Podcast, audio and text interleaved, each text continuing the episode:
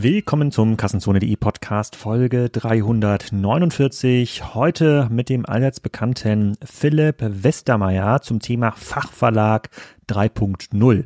Wir haben schon vor fünf Jahren gesprochen im Podcast. Da hieß die Folge noch Fachverlag 2.0.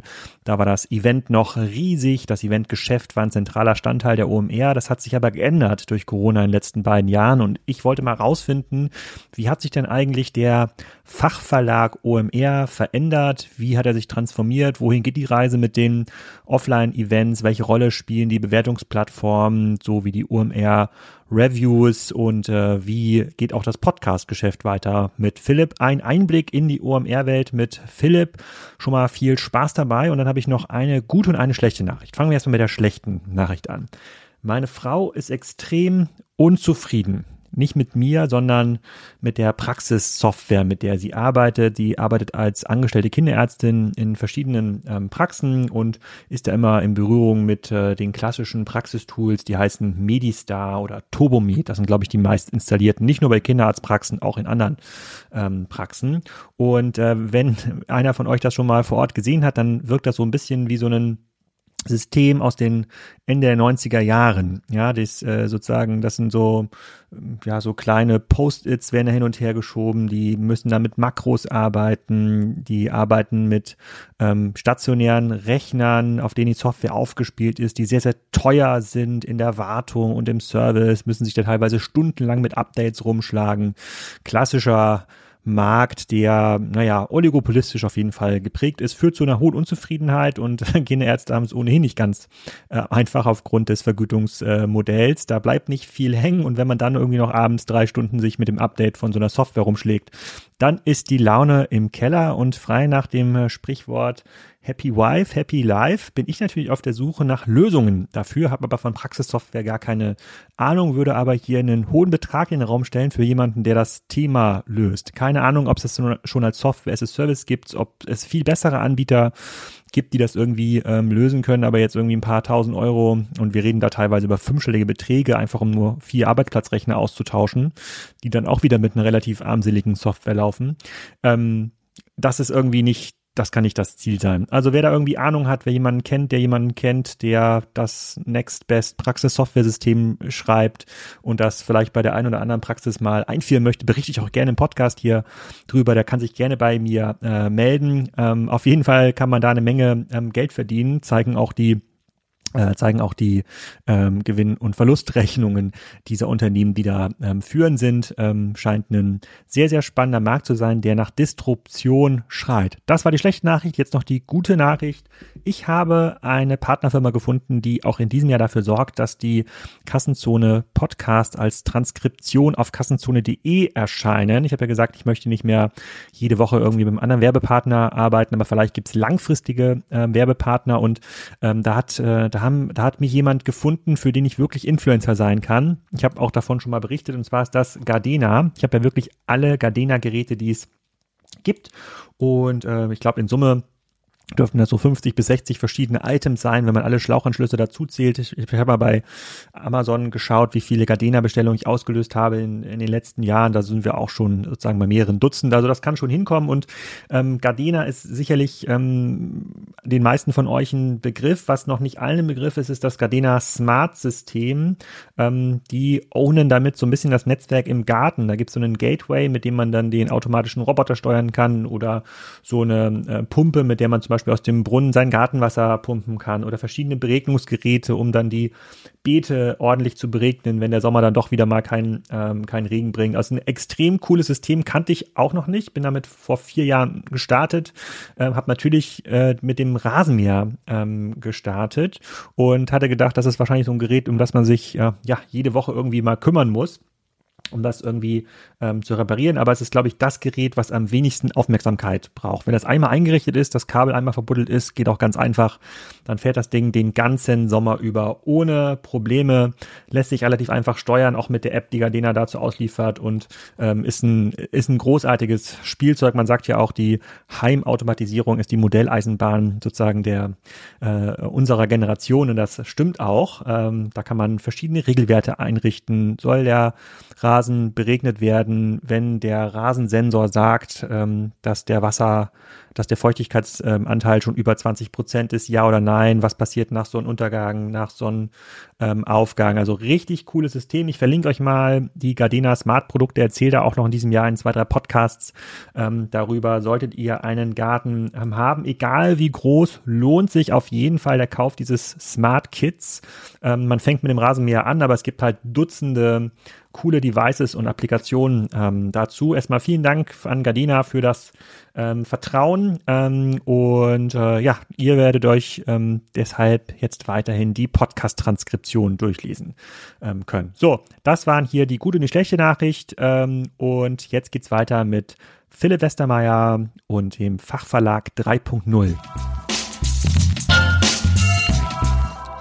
Philipp, herzlich willkommen zum äh, Kassenzone.de Podcast. Heute Fachverlag 3.0, Versuch Nummer 2.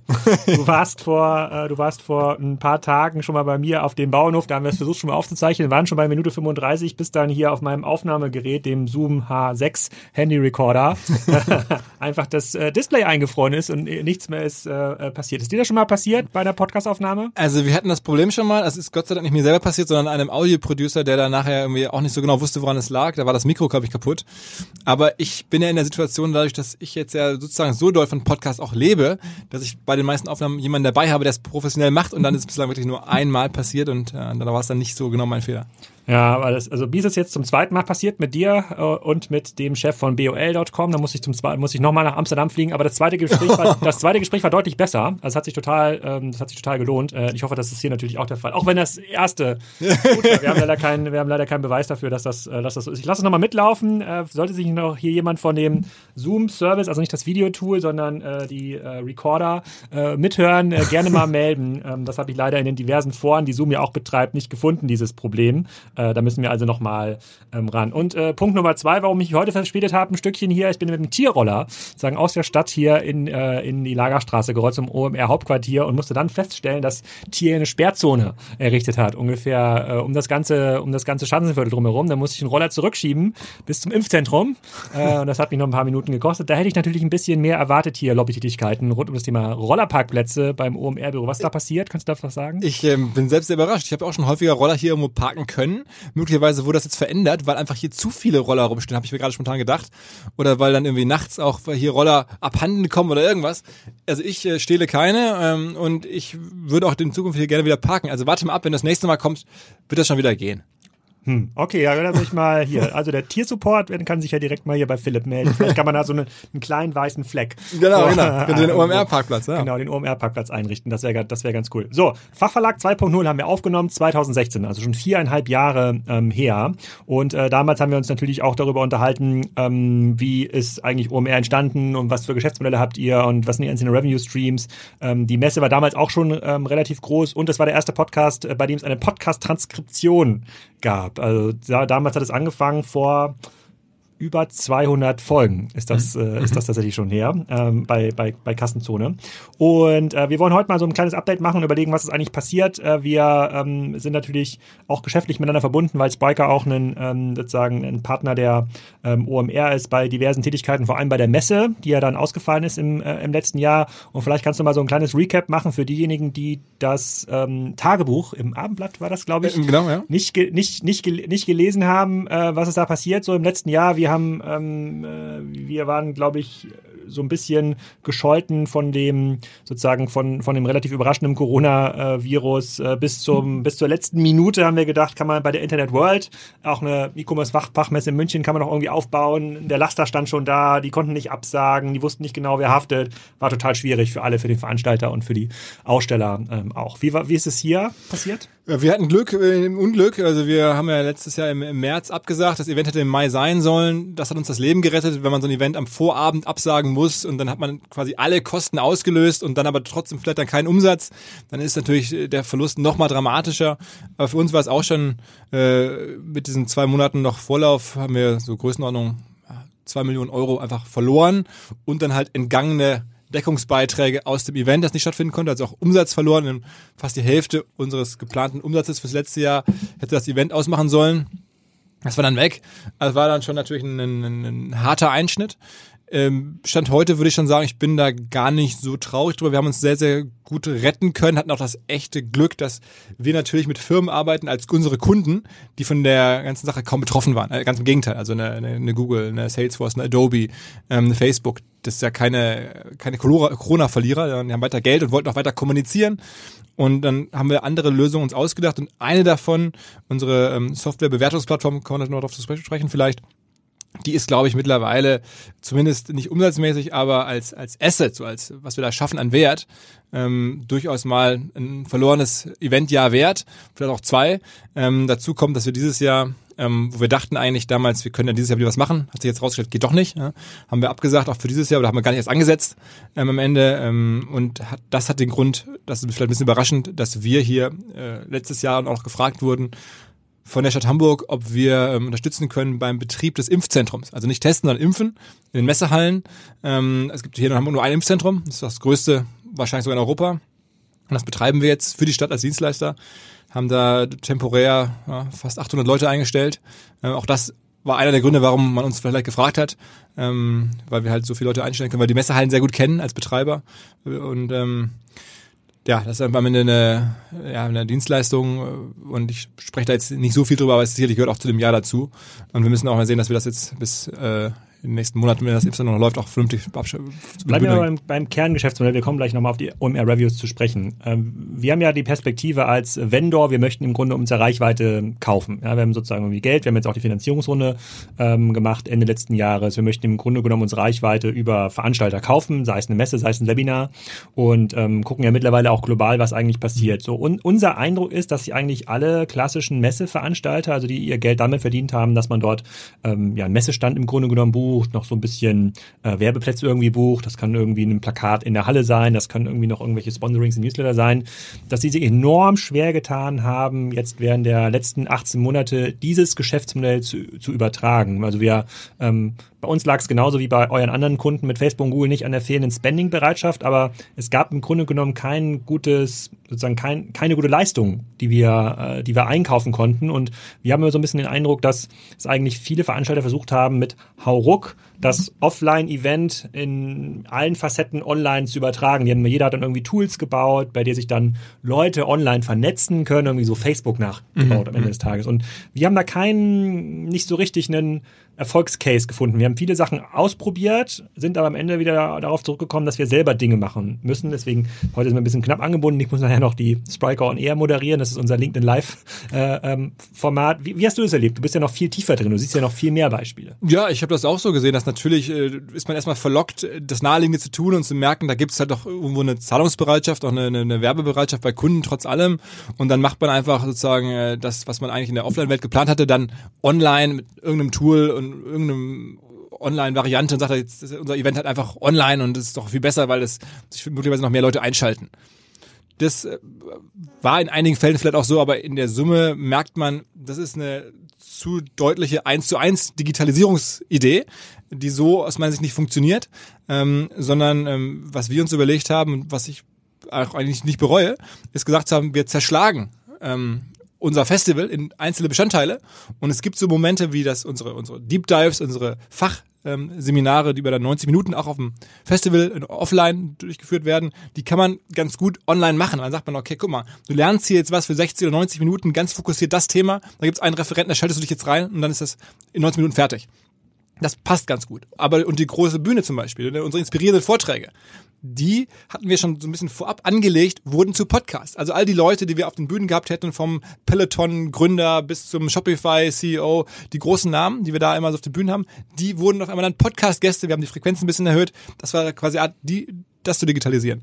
Und dann, ähm, wie digitalisiert man eine Messe? Aus meiner Sicht, digital heißt ja 24-7, immer erreichbar, äh, ganz interaktiv und ähm, da ist es so, dass wir gedacht haben, naja, so eine Review-Plattform, die macht eigentlich das, zumindest was unsere Messe vorher gemacht hat. Menschen informieren sich über Software, wollen was über Spriker wissen, aber laufen dann halt in dem Falle nicht mehr zum Stand und fragen danach und fragen auch andere Nutzer, fragen deine Mitarbeiter, sondern die gucken jetzt, wann immer sie Lust haben, bei uns nach und informieren sich über andere Shop-Software, gucken sich, was gibt's da noch neben Spriker, wie sind die Bewertungen, was sagen echte Anwender und das können sie Tag und Nacht tun und es gibt ständig neue Anwender, die was dazu sagen. Ihr könnt es kommentieren, ihr könnt euch da selber auch noch viel besser als Spriker darstellen, als man das mit einem Messestand einmalig im Jahr machen kann bei uns.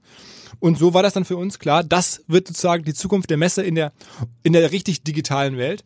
Ähm, aber natürlich, das ähm, dauert halt länger, daraus jetzt wirklich ein umsatzstarkes Business zu entwickeln, weil die, ne, wir hatten stehende Deals für den Messestand, da zahlt dann auch eine Spriker, trotz aller Scheu vor hohen Kosten, ähm, äh, sechsstellige Summen für, ne, mit allem drum und dran, was dazugehört. Das ist einfach so, dass da, das, das ist dir jetzt aber zu sagen, Mensch, wir haben jetzt eine neue Plattform und dafür hätte ich jetzt auch gerne an Tag eins von dir 150.000 Euro, dass du da irgendwie dein Profil äh, ausschmücken darfst. Da würdest du sagen, Philipp, äh, oder hast du ja auch gesagt, Philipp, also so, äh, wir machen da gerne mit, aber du musst aber deine Erwartung ein bisschen zurückschrauben.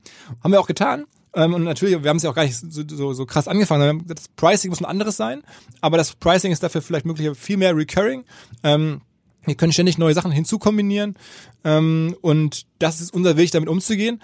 Und ich glaube, dass das ein, am Ende ein, ein, sehr digitaler und damit auch ein sehr zukünftiger Weg sein kann. Mhm. Ja, also mit, mit Messestandskosten, da darf man sich äh, nichts vormachen. Das ist, wenn man das richtig schön macht. Äh, wir hatten ja unseren Peak 2018 bei der Mexiko, da hatten wir den größten Stand. Haben wir, glaube ich, 400 Quadratmeter äh, bebaut und stand quasi bis maximal an die Hallendecke, was irgendwie erlaubt war. Und da lagen wir, denke ich, mit äh, Personalkosten und mit ein bisschen Catering, da ist man bei fast einer halben Million ja. tatsächlich, der weg ist für zwei Tage. Ja, gibt's, also da glaube ich, ihr seid ja immer noch extremst äh, kosteneffizient. Es gibt natürlich noch andere ähm, auch ich kenne mich da, da, durchaus ein bisschen aus, äh, da, da gibt es durchaus auch äh, auch sinnvoll zum Teil. Wenn man das richtig macht, kann man auch mehr Geld ausgeben. Auf jeden Fall, das, das, das, das stimmt. Also da, da ist, glaube ich, wenn man da zweietagig baut und dann noch irgendwie einen DJ-Pult noch einbaut. Und dann da, da, Oder ja, also, aber das gibt also wirklich logische Herangehensweisen, warum das noch mehr kosten kann. Bei der IAA kostet sowas also nirgendwo unter siebenstellig. Ne? Also das ist, hm. Was heißt denn das jetzt für die äh, für die Messen in Zukunft? Kriegen wir dann quasi das nächste OMR Festival oder die, Mexiko, wenn sie dann wieder mal ähm, vor Ort irgendwie stattfinden sollte oder ähm, der Web Summit? Ist dann dieser klassische, ich baue einen großen Standteil, gibt's den dann nicht mehr? Ich glaube, den wird's weiterhin für einige Firmen auch geben, zusätzlich, ne, weil auch du suchst ja ständig nach der Möglichkeit, sich zu differenzieren, was anderes zu machen, vielleicht auch in manchen Bereichen Sachen zu zeigen. Ja, auch das wird bei uns eine größere Rolle spielen noch, dass man Sachen angucken kann, vielleicht jetzt gar nicht unbedingt eine Software, aber vielleicht ein Audi. Ähm, und ähm, also so, da wird auch schon, glaube ich, noch viel äh, Messe weiter da bleiben, weil auch Leute zu treffen. Ne? Das ist nach wie vor auch durch eine Review-Plattform nicht abbildbar, auch durch den Podcast nicht und durch eine, durch eine digitale Masterclass nicht. Also das bleibt schon noch, da gibt es dieses Bedürfnis. Ich glaube, dass vor allen Dingen auch die, die großen Namen in einem in einem Segment, also jetzt im Bereich der Digitalveranstaltung, vielleicht OMR, die Mexico Web Summit, du hast ja gerade gesagt, dass die weiterhin da eine große Relevanz haben sollten. Das spüren wir auch an den Nachfragen. Ähm, aber ich glaube generell, das ist ja auch mal, dass man so hört, Hybrid ist immer so das Stichwort. Ich weiß nicht so ganz genau, was Hybrid am Ende eigentlich sein soll, weil entweder man ist auf dem Event drauf, dann ist man da, oder man ist da halt nicht. Ja? Man kann ja schlecht halb, das ist wie mit Schwanger. Man kann es entweder sein oder nicht sein. Und deswegen ist Hybrid aus meiner Sicht das, was wir ja auch schon vor Corona Gott sei Dank versucht haben. Wir wollen ja mit OMR eine Medienmarke sein, die ist ganzjährig da. Und dann tut's vielleicht auch in Zukunft gar nicht so weh, wenn mal wieder eine Pandemie kommt und wenn man ein Jahr halt nicht vor Ort sein können, live da sein, gibt es halt andere Möglichkeiten, die wir aber sozusagen angelegt haben in der Struktur, weil wir per se jeden Tag da sind und mit einem Artikel, mit einem Podcast, mit irgendwie einer Dokumentation, mit irgendwie einem Paper, mit einer Studie, mit irgendeinem einem Zoom-Call ganz spezialisiert für acht, neun, zehn Leute. Das sind ja alles so Sachen, die wir ganzjährig machen und ich glaube, das ist dann wirklich das, was man mit Hybrid meint und das könnte auch ein Stück die Zukunft sein. Mhm. Ja, also wir haben bei unter Hybridenverständnis, ähm, bei dem wir sagen, wir machen jetzt ähm, zwar immer noch vor Ort Events, aber wir produzieren die so, dass äh, jeder per Livestream oder per On-Demand dabei sein kann und ähm, auch nicht live dabei sein muss. Also wir machen ja die Spriker Excite in diesem Jahr im Oktober. Das, wir, wir glauben, dass man dann wieder wahrscheinlich so zwei, drei, vierhundert Leute in einen großen Raum bekommt. Wir nehmen wieder das Kino in Berlin, machen noch global einen weiteren, ähm, einen weiteren Standort und produzieren produzieren einfach alle Vorträge so, dass man sie einfach super on demand danach nochmal ähm, mhm. verwerten ähm, kann. Und für uns macht das natürlich super Sinn, unser eigenes Netzwerk, unser Ökosystem ähm, vor Ort Absolut. zu haben. Ne? Agenturen, Partner, ähm, Kunden. Aber das gab es ja vorher schon, muss man auch sagen. Also ich meine, auch vor Corona gab es natürlich alle OMR-Vorträge ähm, in bester Qualität bei YouTube. Wir wurden ja sogar, das ist ja eine ganz geile Geschichte, wir hatten ja mal den Cambridge Analytica ähm, Gründer, damals, als das gerade das große Thema war, bei uns auf der Bühne, der hat uns das erklärt. Und dieser Vortrag von dem wurde dann nachher von uns auf YouTube gestellt und da haben uns irgendwelche Netflix-Leute da gefunden und dann in die große ähm, äh, der sozusagen Datenmissbrauchs-Doku bei Netflix ähm, reingepackt, ohne uns zu fragen, einfach unser Zeug von, von YouTube sozusagen den Vortrag von der Bühne genommen und in einen Netflix-Film reingepackt. Haben wir sogar noch Netflix damals äh, verklagt, obwohl es eigentlich für uns ganz cool war, weil im Hintergrund überall das OMR-Logo war, weltweite Verbreitung, war eigentlich eine super Internationalisierung. Wo haben wir rausgekommen? Ähm, wir haben uns dann irgendwie so ein bisschen verglichen mit der Produktionsfirma, haben da glaube ich irgendwie 4000 Euro bekommen. Ja. Ähm, aber man muss auch, die große OMR-Doku. Äh, nee, nee, nee, nee, nee. Also ähm, ja, also es war das, ich, ich wollte das einfach nur rausfinden, weil ich war so geschockt, dass die es einfach genommen haben. Es war gut und es haben auch mir dann viele geschrieben, guck mal hier, du bist hier im Netflix-Film. Also da, am Ende bin ich den Kollegen dankbar, aber es war komisch, da nicht gefragt worden zu sein. Okay, dann ist, äh, bleiben wir mal bei der Fachverlagslogik. Hm. Ich verstehe da, wir kommen nochmal, wie gesagt, Reviews kommen wir gleich nochmal ähm, zu sprechen. Ähm, der Podcast-Hype ist ja so im Mainstream letzt, würde ich sagen, so vor drei Jahren spätestens angekommen. Und dann haben viele Verlage auch erkannt, hm, das, was der Philipp da macht, das müssen wir eigentlich auch machen. Wir müssen ja eigentlich auch jetzt Content äh, als Audioformat bereitstellen. Ist jetzt nicht so vielen gelungen, fand ich. Also vor allem nicht denen, äh, die es machen mussten, weil ihnen irgendwie Erlösströme aus ähm, klassischen Anzeigengeschäft weggebrochen ähm, sind. Gibt es aus deiner Sicht gute Beispiele für Corporate Podcasts? Also wo eine Firma sagt oder ein Verlag sagt, hey, das ist ein Format, mit dem erreichen wir unsere Kunden irgendwie total gut oder wir können damit auch Anzeigen ähm, verkaufen. Ähm, also nicht irgendwas organisch entstanden ist, wie jetzt dein Podcast oder auch Kassenzone ist ja auch schon uralt, ist auch organisch ent, äh, entstanden. Gibt es da irgendwas, wo ein Corporate das gut gemacht hat? Absolut. Also der das Nummer eins Beispiel und du wirst wahrscheinlich jetzt denken, ja okay, damit muss er ja kommen, aber natürlich äh, Trade Republic, ja, ähm, die die Online-Bank, die Trading-App, ähm, mit denen machen wir jetzt ja gemeinsam ja. werktäglich einen zehnminütigen Podcast über über die Börse, über spannende Entwicklungen Empfehlungen und, und Tipps und Tricks und, ja. und ähm, das äh, haben wir uns ausgedacht und Trade Republic ist da der große Partner, ist damit sozusagen als Begriff, als Plattform jeden Tag äh, bei Tausenden von oder Zehntausenden von Menschen ähm, im Kopf, distribuiert das Ganze auch über seine eigene App mittlerweile. Ähm, und das ist natürlich eine super Lösung, äh, wie so eine Trading-App sich differenzieren kann, auch seine Nutzer erreichen kann. Und wir unterstützen da so ein bisschen mit, mit der gemeinsamen Idee. Also wir hatten mal die Idee, die hatten die, glaube ich, separat auch, dann haben wir es zusammengeworfen und dann ähm, das immer weiter geschliffen. Aber das ist schon, schon, schon finde ich, eine Top-Umsetzung. Und ansonsten muss man sagen, was wir jetzt für einen Vodafone machen oder ähm, für eine Deutsche Post sogar machen, das sind vermeintlich jetzt keine Formate, die jetzt 40, 50.000 Leute erreichen wie, wie Trade Republic aktuell. Aber ähm, das erreicht dann vielleicht 6.000, 7.000 Leute, so ein Podcast, den wir damit gemeinsam mit diesen Firmen machen da muss man auch sagen, was kostet es in der echten Welt? Oder wie hätte man früher mal 6.000, 7.000 Leute erreichen können? Zum Teil gar nicht oder zu, zu erheblichen Kosten. Und ich glaube, dass wir da schon auch echt viele Case Studies haben. Da darf man jetzt nicht auf die Charts gucken und sagen, na ja, das ist jetzt aber nicht in den Charts oder so. Ne? Ähm, ich glaube, das ist kann nicht immer der Anspruch sein. Ähm, und wenn man sich da wenn man das vergleicht mit der Welt davor und ähm, den, auch den Kosten, die dahinter stehen, insofern da fallen mir schon einige Formate ein. Das hast der Christoph Bursek moderiert, der Vodafone. Äh, genau, genau, mhm. genau, das ist das. Also es gibt ja, wir haben für Deutsche Post was, wir machen ähm, für Facebook ein Format, also mit jeweils den Firmen natürlich zusammen. Facebook macht das, aber erreicht da halt auch ähm, Tausende von Leuten, wo sie vielleicht vorher ein Event gemacht haben oder so ähnliches. Du hast auch gerade gesagt, ihr habt die ähm, Keynote-Speaker der OMR dann in den Podcast ähm, geholt. Äh, Ashton Kuscher äh, mhm. habe ich ähm, ähm, gesehen, ähm, der Peloton ähm, CEO habe ich. Tobias Lüttke.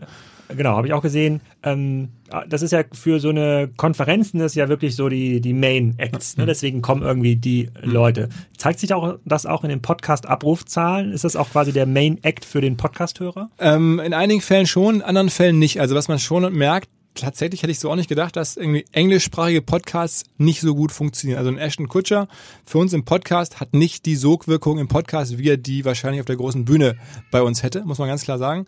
Ähm, hat mich auch überrascht, aber ähm, es ist bei uns noch nicht mal, glaube ich, in den Top 5 gehörten Folgen der letzten Monate. Ähm, wobei man es ja denken würde, aber da ist dann vielleicht so, okay, will ich jetzt wirklich äh, eine Stunde lang jemandem Englisch sprechen zuhören oder dem Westermeier, der Englisch rumstammelnd äh, zuhören vielleicht auch, ich weiß es nicht. Ähm, wir sehen, dass da das schon ein bisschen ähm, thematisch die Präferenzen ein bisschen andere sind. Mhm. Wie, wie viele Leute erreichst du in, in, den besten Folgen? Also meine Lieblingsfolgen im letzten Jahr, also ich bin ja ein großer Dieter Bohlen-Fan, fand ich mega, die Folge, ich habe auch alle Hörbücher von ihm äh, ähm, gehört, fand ich sehr, äh, fand ich finde ich finde ihn äh, sehr unterhaltsam. Und Günther Jauch fand ich auch äh, super interessant, weil so eine Perspektive von Günther Jauch bekommt man ja irgendwann. Das ist ja total krasser Content da drin. Was waren so die Highlights? Ähm, also Reichweiten-Highlight bisher, ich glaube auch All-Time ist Knossi. Ja, also mhm. kennst du ja auch, glaube ich, darüber, äh, haben wir danach ein bisschen geschrieben. Meine. Faszinierend, kann ich nur sagen. Faszinierend. Eine ganz andere Welt. Äh, genau, genau. Und äh, das ist, glaube ich, da ist uns was gelungen, ähm, für unsere Zielgruppe, für unsere Community jemanden zu finden, jemanden zu zeigen, der schon auch groß war, der beeindruckend ist in den Reichweitenzahlen, aber den viele nicht so auf dem Radar hatten, ähm, der aber auch selber eine riesige Community hat, der das dann auch nochmal selber bei sich gepusht hat. So ein Knossi-Podcast, der hat, glaube ich, noch nachgeguckt, irgendwie letztes Mal, als wir den Podcast hier aufnehmen wollten, hatte ich ja gerade über, über 100.000, ich glaube, der ist schon über 120.000 ähm, Hörer als Podcast. Dazu gab es Social Media. Der hat es auch selber natürlich stark gepusht und viele von seinen Leuten wollten ihn auch mal so erleben, weil er normalerweise ganz anders auftritt als der König des Internets, äh, ist er am Rumschreien und Spielen mhm. und sowas. Ähm, das war auch für mich top. Der hat ja nachher hier im Büro noch Leute tätowiert, weil hier Fan Kollegen von mir Fans sind. Also es war wirklich äh, sehr, sehr absurd, auch die ganzen Bilder, die entstanden sind.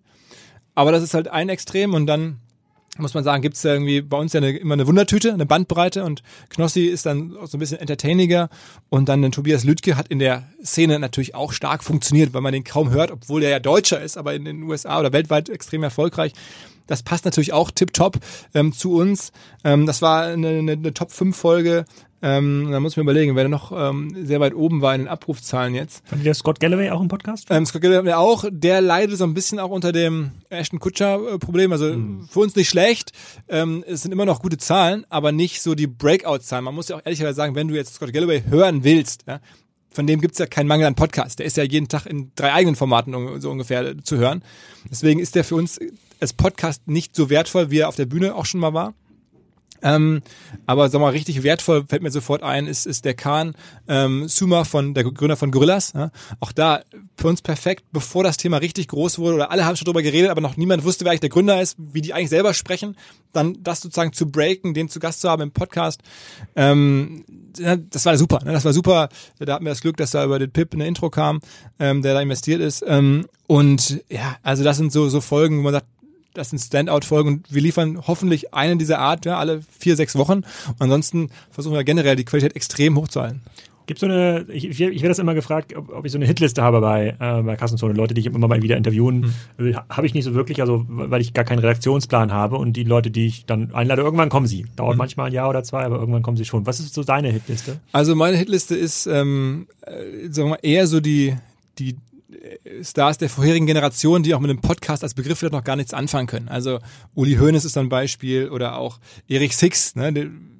Ich schätze den Alex Six und den Konstantin sehr, war ja auch schon mal im Podcast, wobei der Erich, Erich natürlich diese, diese Firma mit groß gemacht hat und ich habe den mal bei einem Abendessen kurz erleben dürfen, was der für Stories drauf hat, wie der dann erzählt, so im, im Vorbeigehen, wie mal der Franz Beckenbauer ihm die Namensrechte an irgendwie der Allianz Arena in München damals verkaufen wollte und warum er das dann nicht gemacht hat und solche Sachen mit seiner bayerischen Art, das so zu droppen, das ist schon einmalig. Den hätte ich, sowas ist, ist, ist legendär. Also, ne, Sixt, Uli Hoeneß. Ich bin jetzt extrem heiß. Wir hätten das eigentlich schon aufgenommen.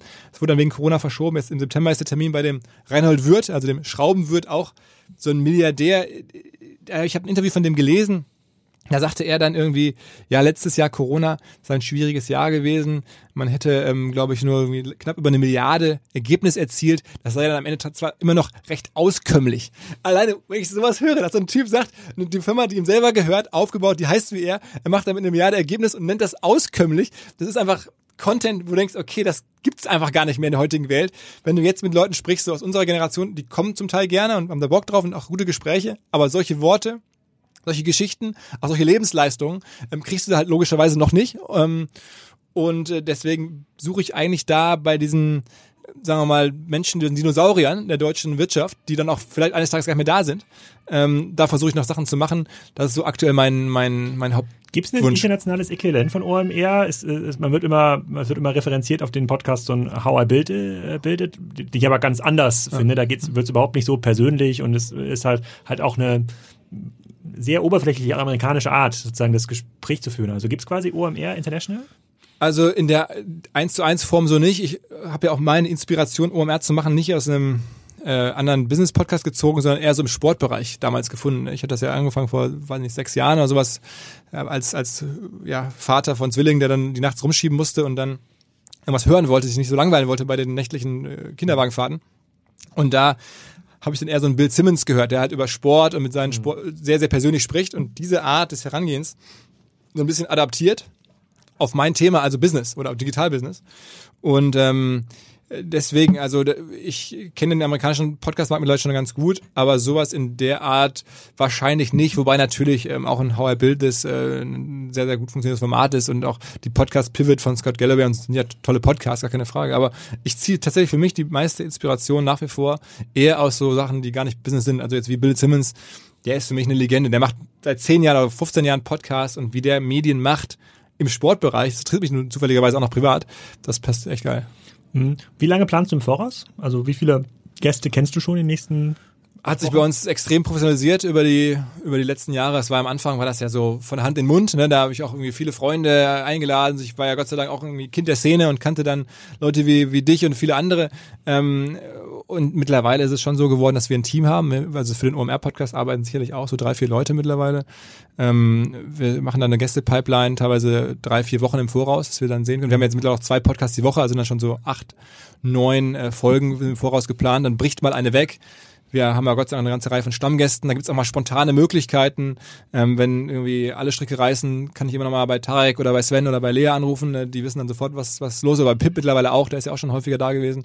Ähm, oder bei dir haben wir auch schon erlebt, wo du dann sagst, Mensch Philipp, ja, ich habe eigentlich gar nichts zu, zu erzählen aktuell. Gut, dass du fragst, aber ähm, ich habe eine Idee für dich oder so. Also da gibt's dann so ein Umfeld von Leuten, die, die man dann nochmal fragen kann. Aber eigentlich ähm, planen wir schon recht ausführlich lange. Cool. Also, ähm, Podcast äh, verstehe ich sozusagen, dass ähm, das Keynote-Business ersetzt es nicht. Also quasi dieses Menschen auf der Bühne irgendwie mal so zu erleben, ein bisschen Show zu machen, es hat noch irgendwie was, äh, was, was anderes. Das hoffe ich, dass das auch wieder ähm, ja, kommt. Ja. Und ich glaube, das ich glaube, war das nicht bei der vorvorletzten OMR, da wäre ja auch Scott Galloway eigentlich da gewesen, da gab es irgendwie diesen Sturm oder so. ja, genau. Ja, Schneesturm, ja, genau. Also es ist nicht immer nur Pandemie, sondern ja. es gibt auch andere Sachen, die da äh, dazwischen kommen sollen. Dann kommen wir mal zu das, dem Review-Teil. Also ähm, für die Leute, die jetzt in den Review, im, in dem Software-Verkaufsgeschäft nicht so drin sind, ähm, was man natürlich schon sieht, ist, dass die, ähm, dass die Entscheider, die mit drauf schauen, welche Software wird eigentlich gekauft, ja, setzt jetzt irgendwie die OMR irgendwie zu HubSpot ein als, äh, als Marketing-Automation-Tool oder irgendein anderes Tool, da gibt es viele Leute, die mitreden und ähm, die meisten dieser Leute gehören zur Generation Millennials mittlerweile und die informieren sich digital. Das heißt, die, ähm, die Fähigkeit auf der Messe eine Kaufentscheidung zu erzwingen, die wird eigentlich immer geringer. Ne? Es gibt einfach zu viele Leute, die Einfluss haben, mitreden wollen und die informieren sich. Und wo wird diese Information gespeichert? Natürlich im Netz und die Portale, die am meisten ähm, äh, geordnete Informationen dazu bereithalten, die gewinnen. Das ist natürlich international G2.com, äh, eine ganz große Bewertungsplattform. Trust Radius hat sich in den letzten Jahren auch ein bisschen gemausert. Alle migrieren jetzt im Bereich Enterprise. Also früher konnte man da nur WordPress und äh, äh Shopify vergleichen. Mittlerweile ist da auch ein Adobe, ein Spryker, ja, sozusagen auch SAP lässt sich dort ähm, vergleichen. Deswegen finde ich die Idee ähm, ähm, super und wir kriegen ja von euch auch, ähm, ich glaube mittlerweile alle zwei Wochen so einen Report, so welche Unternehmen waren bei uns auf unserem Profil, welche waren vielleicht auf Wettbewerbs Wettbewerbsprofilen, dann können wir uns dann irgendwie einen Reim draus machen, ja, da gibt's vielleicht, ähm, das nennt sich Buying Intent, ja, sozusagen, wir müssen ja im Grunde mal rausfinden, welche Unternehmen sind eigentlich jetzt gerade auf der Suche nach Software. Das ist der mhm. heilige Gral, mhm. ne, sozusagen im Softwareverkauf. Das können wir euch ja zur Verfügung stellen. Also genau. das, wir schicken euch da, glaube ich, aktuell, ich habe es mir extra mal angeguckt, jetzt Vorbereitung des Podcasts, 40 bis 50 Firmennamen alle 14 Tage, von denen wir sagen können, die waren ähm, auf eurem Spriker-Profil, ja. auf OMR Reviews und das ist ja schon echt eine super genau. Hunting-List. Und übrigens für alle, die das jetzt fragen, wo kommt das denn her? Ist natürlich alles legal erhoben. Reverse IP Lookup nennt sich das Ganze. Man kann halt anhand der IP-Adressen erkennen, welche Firma war da drauf, nicht welche Person. Ne? Genau, und äh, es reicht diese Liste alleine schon wertvoll, reicht natürlich nicht aus. Das wäre im Grunde eine Liste, sagen wir mal, es gibt eine E-Commerce-Messehalle bei der OMR, dann weiß man sozusagen, wer war sozusagen an welchem Tag eigentlich in der Halle. Das ist schon mal cool. Das geht, das ging, das geht eigentlich auch mit der klassischen Messeerhebungsmethode äh, äh, gar nicht, weil Leute kommen auf eine Messe, es gibt irgendwie 20 Sparten, dann weiß man gar nicht, wer in welcher Halle ist. Das ist schon mal ganz cool. Richtig äh, spannend wird es natürlich, wenn man das abgleichen kann noch mit Daten, wer war auf der eigenen Webseite, wer war vielleicht auf anderen Vergleichsportalen. Also da gibt es schon eine ganze Menge und da, da, da muss man auch ordentlich, ähm, äh, ordentlich aufrüsten. Ähm, die, die Frage, die ich da jetzt nach vorne hätte, ist, ähm, jetzt macht ihr das seit einem Jahr, ja, ein bisschen mehr, mehr. Anderthalb, anderthalb Jahren und äh, du hast gerade schon genannt, Recurring Revenue, das ist ja so der, äh, sozusagen, das ist ja die, die Zahl, die alle Investoren auch irgendwie hören, hören wollen. Ähm, ihr werdet ja schon ein bisschen Traction erreicht haben, das ist jetzt ja kein Business mehr, was irgendwie nur fünfstellige Umsätze im Jahr macht, da ist schon ein bisschen Dampf dahinter. Ist das nicht was, was man ausgründen müsste, sollte als eigenes Geschäftsmodell? Ist eine Frage, die ich mir selber aktuell immer wieder stelle und mit meinen Kollegen, Partnern. Ähm, ich habe es vor kurzem mit Tarek mal abends, als wir hier zusammen saßen, irgendwie diskutiert und ihn mal so gefragt, weil das tatsächlich ganz gut anläuft. Wir werden jetzt mit diesen Reviews dieses Jahr ordentliche siebenstellige Umsätze erzielen ähm, in Jahr zwei. Ja, ähm, natürlich auch gestützt von den ganzen anderen OMR-Kontakten äh, und, und, und Marken und allem, was wir da haben, aber das ist schon ganz gut. Wir investieren natürlich das ganze Geld auch wieder in, wir haben mittlerweile so fast 20, 25 Leute, die da arbeiten. Customer Success, Content ist ein großes Thema, äh, Review Generation, ähm, Sales natürlich, all sowas. Ähm, aber klar, das ist für uns zum ersten Mal die Situation, muss ja sehen, OMR ist ein Hobby gewesen. Und die ganzen Sachen sind so gewachsen, weil ich selber gerne Podcast gemacht habe, haben wir mal ein Podcaststudio gebaut. Oder ich hatte selber mal ein Seminar gemacht, dann wurde aus dem Seminar eine Reihe von Seminaren, dann eine Konferenz und dann ist ein Festival geworden. Das war alles so, ist halt mal so geworden und hat Spaß gemacht und ähm, war auch irgendwie immer alles für sich selber einträglich irgendwann und hat sich selbst finanziert. Jetzt ist es halt so, du hast eher so ein richtig echtes Venture-Business, ne, wo man sagt, okay, das kann man schon ausbauen und da kann jetzt auch so ein, so ein Equity-Value, wie man so sagt, entstehen, der nochmal anders ist vielleicht als bei, bei einem Seminaranbieter oder bei einem, bei einem Live-Event-Veranstalter. Und deswegen ist die Frage total berechtigt. Ähm, wollen wir da jetzt ins Ausland mitgehen? Dann braucht man vielleicht Geld. Macht das überhaupt Sinn? Natürlich in Frankreich haben jetzt nicht so viele Leute gewartet auf uns wie hier in Deutschland ich frage es mich selber und ich kann es dir nicht endgültig sagen. Ich weiß nur, dass ich erstmal glücklich bin, dass wir das angefangen haben. Mhm. Okay, aber ich, ich, ich glaube, da steckt noch eine ganze Menge Musik drin und ich sehe auch, ähm, wie sich das auch technisch weiterentwickelt, auch bei euren Wettbewerbern, mhm. die ja teilweise ein bisschen globaler unterwegs äh, sind. Es gibt auf jeden Fall in Europa keinen, sozusagen keinen ja. vergleichbaren Anbieter.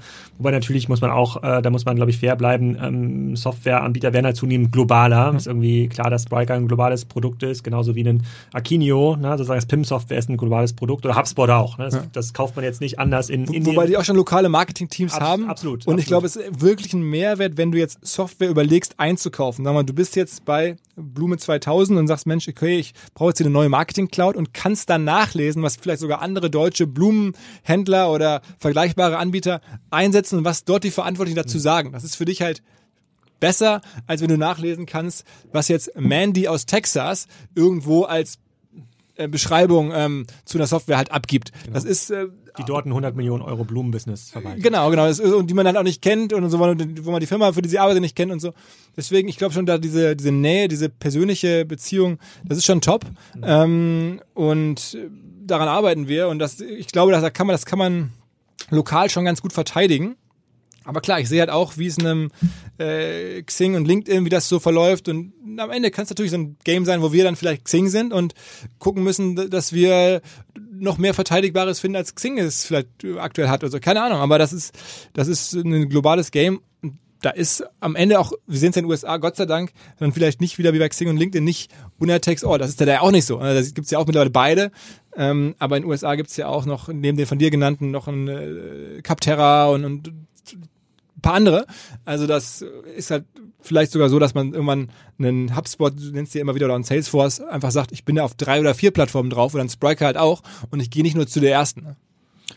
Genau, also das ist für uns natürlich auch noch ein Experiment. Da haben wir eine, sozusagen eine bestimmte Strategie, die wir da verfolgen. Die können wir jetzt auch nicht öffentlich teilen, aber ähm, wir gucken uns viele Sachen an und äh, vergleichen natürlich auch viel und sehen natürlich auch viele Daten. Aber es ist, es wird auf jeden Fall wichtiger. Das kann man, glaube ich, schon, ähm, das kann man schon sagen. Ähm, dann haben wir das Thema äh, Podcast, habe ich verstanden. OMR Reviews habe ich auch verstanden. Masterclasses habe ich auch verstanden. Da bleibt ein sozusagen langweiliges Thema äh, übrig, was mich aber auch interessieren würde, wie du das betrachtest, nämlich äh, das Blog. Ja, sozusagen das Online Marketing Rockstars äh, Blog. Ich habe bei Kassenzone nutze ich ja im Wesentlichen ja, nur noch in Anführungsstrichen, um Transkription vom Podcast hochzuladen. Bin auch ziemlich langweilig in der Betitelung. So heute habe ich einen, äh, den Podcast hochgeladen mit, äh, mit Maria und Peter vom Mädchenflohmarkt. So heißt auch sozusagen der Titel Mädchenflohmarkt. Maria und Peter sozusagen reden mal. Wenn das auf OMR laufen würde, sozusagen, dann würde da stehen sozusagen, wie, wie, wie diese beiden Gründer ein 500 Millionen Mark sozusagen durch, äh, durchdrehen. Fakten, Fakten, Fakten.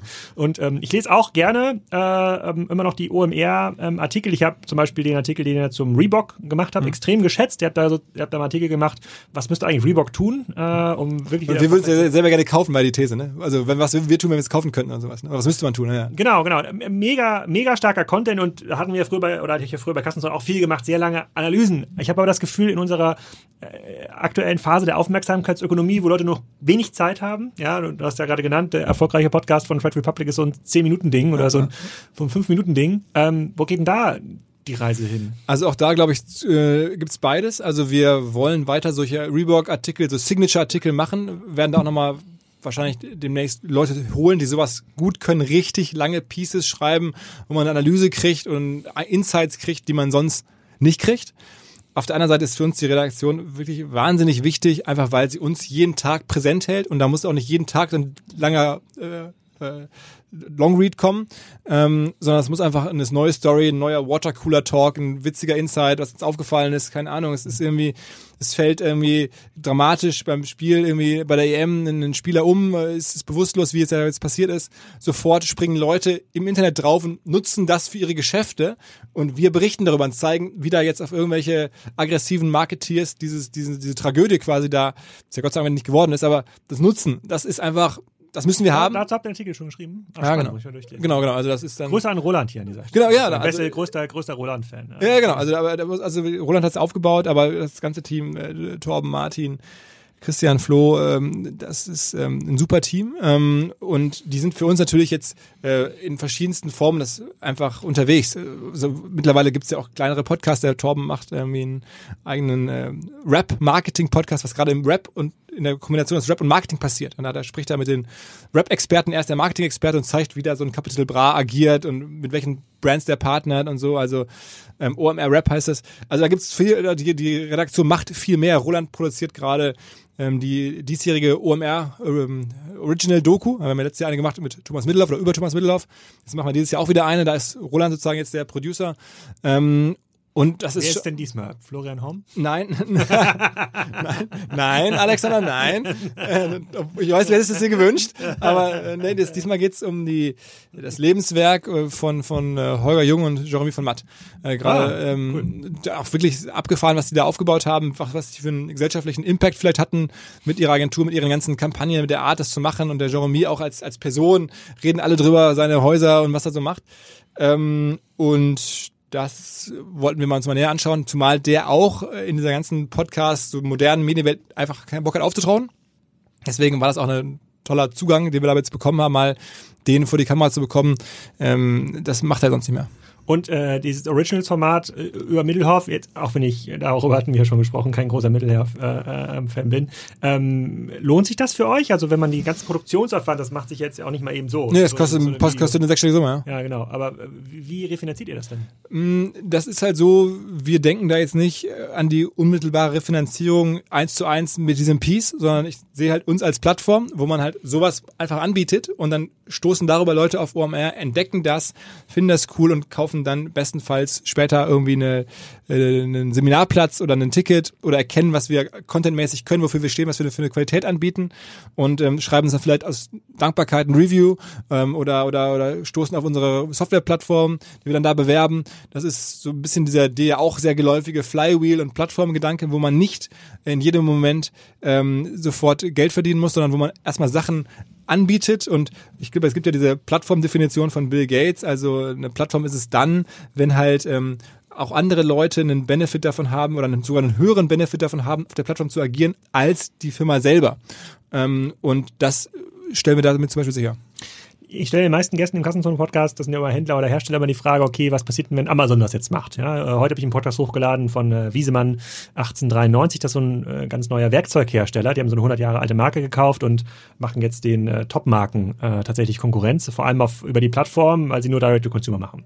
Und äh, wenn ich dir die Frage stelle, ähm, äh, dann äh, ist natürlich Amazon jetzt kein Wettbewerber, aber ähm, was ist sozusagen die, der nächste größere globale Wettbewerber von der OMR, wenn es um das ganze Thema Messe und digitale Kompetenz geht, dann fällt mir so der Web Summit zum Beispiel mhm. ein. Könnte nicht der Web Summit das auch machen, was ihr macht?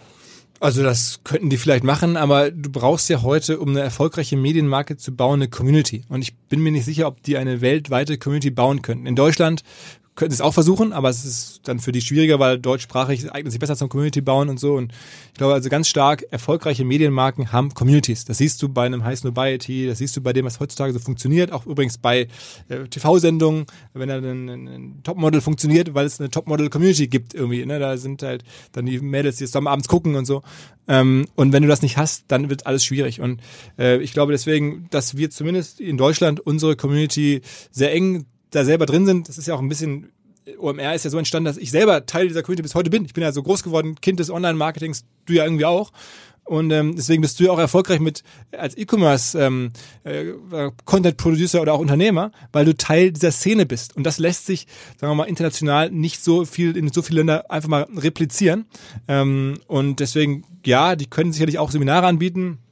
Die können auch Filme machen und so, aber dann wird uns das vielleicht möglicherweise auch ein bisschen was kosten. Aber ich glaube nicht, dass äh, es jetzt dazu führt, dass wir dann nicht mehr existieren können. Dann eine letzte Frage, die ich quasi äh, an den Experten hier stellen möchte im Bereich Podcasting. Ähm, dadurch, dass die, ihr habt da auch relativ lange Podcast-Folgen, manchmal gehen die auch über eine mhm. Stunde, das haben wir ja mittlerweile auch.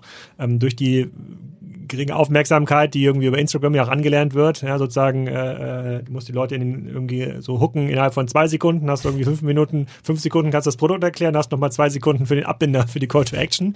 So, so scheint ja Medienkonsum auch, auch zu werden. Was heißt denn das für den, äh, für den Podcast? Also die Leute haben weniger Zeit zum Podcast entdecken. Muss ich jetzt oder muss die OMR äh, aus dem Podcast jetzt immer die Kernsätze so rausschneiden und als kurzes Audio-Piece dann auf Instagram oder Facebook und auf LinkedIn und äh, weil der, der Aufwand quasi, darüber haben wir mal erzählt, ich mache halt quasi gar keinen Aufwand. So, das, was ich jetzt hier machen muss im Nachgang von dem Podcast ist Intro, Outro, weg damit und dann kümmere ich mich mehr drum. Aber da, da müsste ja jemand dran sitzen und sich das dann Absolut. Überlegen. Also das ist so, dass wir sehen, dass erfolgreiche Podcasts werden am Ende fast schon Medienfirmen. Wir haben es jetzt im Bereich Fußball Comedy, haben wir mal angefangen vor Jahren mit Mickey Beisenherz, Mike Nöcker, Lukas Vogelsang Fußball MML zu machen als Podcast.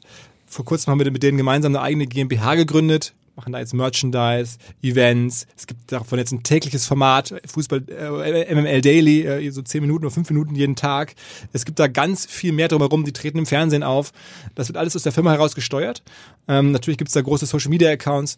Und das ist schon so, dass sagen wir, aus Podcasts richtig dann Medienmarken werden. Und das äh, ist nicht in allen Fällen so. Ich glaube, es geht auch anders. Und jetzt bei Kassenzone, du sagst es jetzt zwar so, du lädst es nur hoch, aber du hast ja trotzdem deine LinkedIn-Community, deine Twitter-Community. Wie gesagt, du lebst in dieser Szene, viele der Hörer triffst du dann, kennst die. Ähm, also du promotest es vielleicht dann sogar auch indirekt mehr, als du das selber realisierst. Und das braucht man dann vielleicht auch, ähm, dass man jetzt einfach nur sagt, ich mache jetzt den Podcast, lade den hoch und das hat mit der Branche eigentlich auch nichts zu tun und hau das da mal rein. Ähm, das ist sehr selten, dass es funktioniert. Es ist schon auch immer, der Content ist sicherlich die Hälfte, aber die andere Hälfte ist jetzt das, wie wird es dargereicht, was passiert drumherum und das trifft natürlich umso mehr auf die großen Formate zu. Ja. Ich meine, ich bin ja schon mal froh, ich habe ja mit dem Elias Wiedes, den kennst du glaube ich auch. Ja.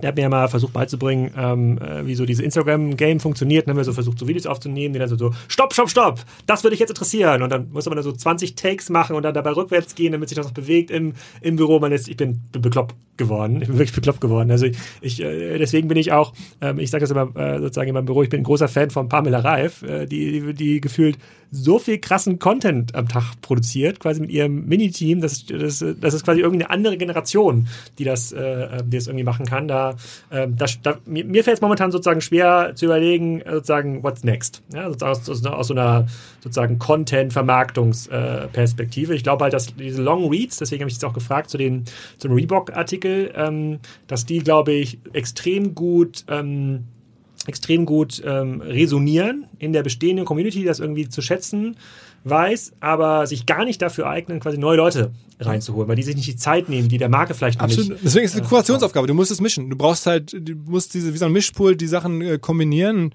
Was ich nur dazu sagen kann, also ich, ich bin ja auch ein bisschen noch fremder in dieser Welt und wenn man sich jetzt meinen Instagram-Account anguckt, dann merkt man, ich mache da schon ein bisschen was und ich bin da jetzt aktiver und wenn dann da irgendwie Kai Pflaume mich zur Klimmzug-Challenge auffordert, mache ich mit und lass mir es nicht zweimal sagen. Aber ich bin da jetzt nicht so native ja. drin. Und dennoch hat sich da schon einiges gewandelt. Als wir jetzt vor kurzem bei dir waren und du mir dann da deine neue Paketannahmestation bei euch am Eingang des Bauernhofs da gezeigt hast, da ist mir sofort klar geworden, das ist Instagram-Content. Vor zwei Jahren hätte ich mir diese Paketstation angeguckt und dachte, okay, coole Paketstation, die der Alex da hat. Aber jetzt weiß ich, okay, Alex, du musst dich da reinsetzen, machen jetzt hier ein Foto Foto davon, weil das ist Instagram-Content. Ihr werdet es demnächst bei uns bei Instagram, bei LinkedIn auch dann natürlich sehen können, ja. wie du da in deiner Paketstation saßt. Ja, 1500 Liter Volumen. Also da kann jetzt auch wieder, kann jetzt auch wieder das große hakle Klopapier-Paket äh, kommen. So, wenn ich jetzt also zusammenfassen muss, wir, wir, muss, wir sind ja hier beim Titel Fachverlag 3.0, sozusagen What's, uh, What's Next bei der OMR, dann äh, kann ich also sagen, das Bild von vor fünf Jahren hat sich nochmal deutlich verändert. Ähm, es ist nicht irgendwie so ein bisschen Messe, ein bisschen Podcast, ein bisschen Blog, sondern eigentlich bist du ein äh, Medien-DJ. Ja, du kannst gar nicht sagen, welche Mucke morgen angesagt wirst. Du musst, du schaust so, wie sich die, wie sich die, äh, wie die Leute auf der Tanzfläche das, äh, äh, ähm, das annehmen. Und ähm, ich glaube, das ist, das beschreibt auch das Problem und die Herausforderung von den Fachverlagen 1.0 äh, ganz gut. Da ist halt niemand im DJ-Pult. Die haben halt die Wim-Endliste und äh, also die versuchen sie jetzt irgendwo runterzuladen und abzuspielen und äh, das wird. Und, aber da muss ich ganz klar sagen, also ich bin sicherlich auch einer der DJs, aber wir sind irgendwie mittlerweile schon so, so, so ein 150-köpfiges äh, DJ-Team. Also man fährt uns dann mit so einem Truck rein, wie bei so bei der, ja. äh, wie heißt das hier, diese, diese Schlagerparade, Schlagermove. Ja. und dann fahren wir durchs Dorf und jeder dreht auf seinem Auto was auf. Und das, so ist es halt wirklich. Also ich, da hast ja gerade von Roland gesprochen und von vielen anderen, die da in ihrem Bereich auch ordentlich mixen. Ja. Philipp, vielen Dank. Sehr, sehr gerne. Also, wo ihr demnächst euer ne-, Weiterbildungsseminar bucht und äh, auf welchem Podcast ihr gespannt sein könnt, das wisst ihr jetzt. Und ähm, der Podcast war natürlich ein bisschen anders als die meisten anderen OMR-Podcasts. Ich habe Philipp extra nicht nach den vielen Zahlen gefragt, wie viel verdient er und was zahlt so ein Werbepartner. Das könnt ihr, glaube ich, auf anderen Kanälen besser rausfinden. Aber ich fand es extrem inspirierend. Glaube auch, dass wir da sicherlich noch mal eine Folge Fachverlag 4.0 aufnehmen können äh, in äh, zwei, drei Jahren. Da bewegt sich wirklich eine Menge und ich bin gespannt auf das nächste OMR-Event in Hamburg. Äh, die nächste Folge in ein paar Tagen dreht sich wieder um das Thema Haferdrinks. Ähm, Blue Farm war zu Gast, weil wir darüber mit Florian Heinemann im Podcast gesprochen haben im Rahmen des Oatly-Börsengangs.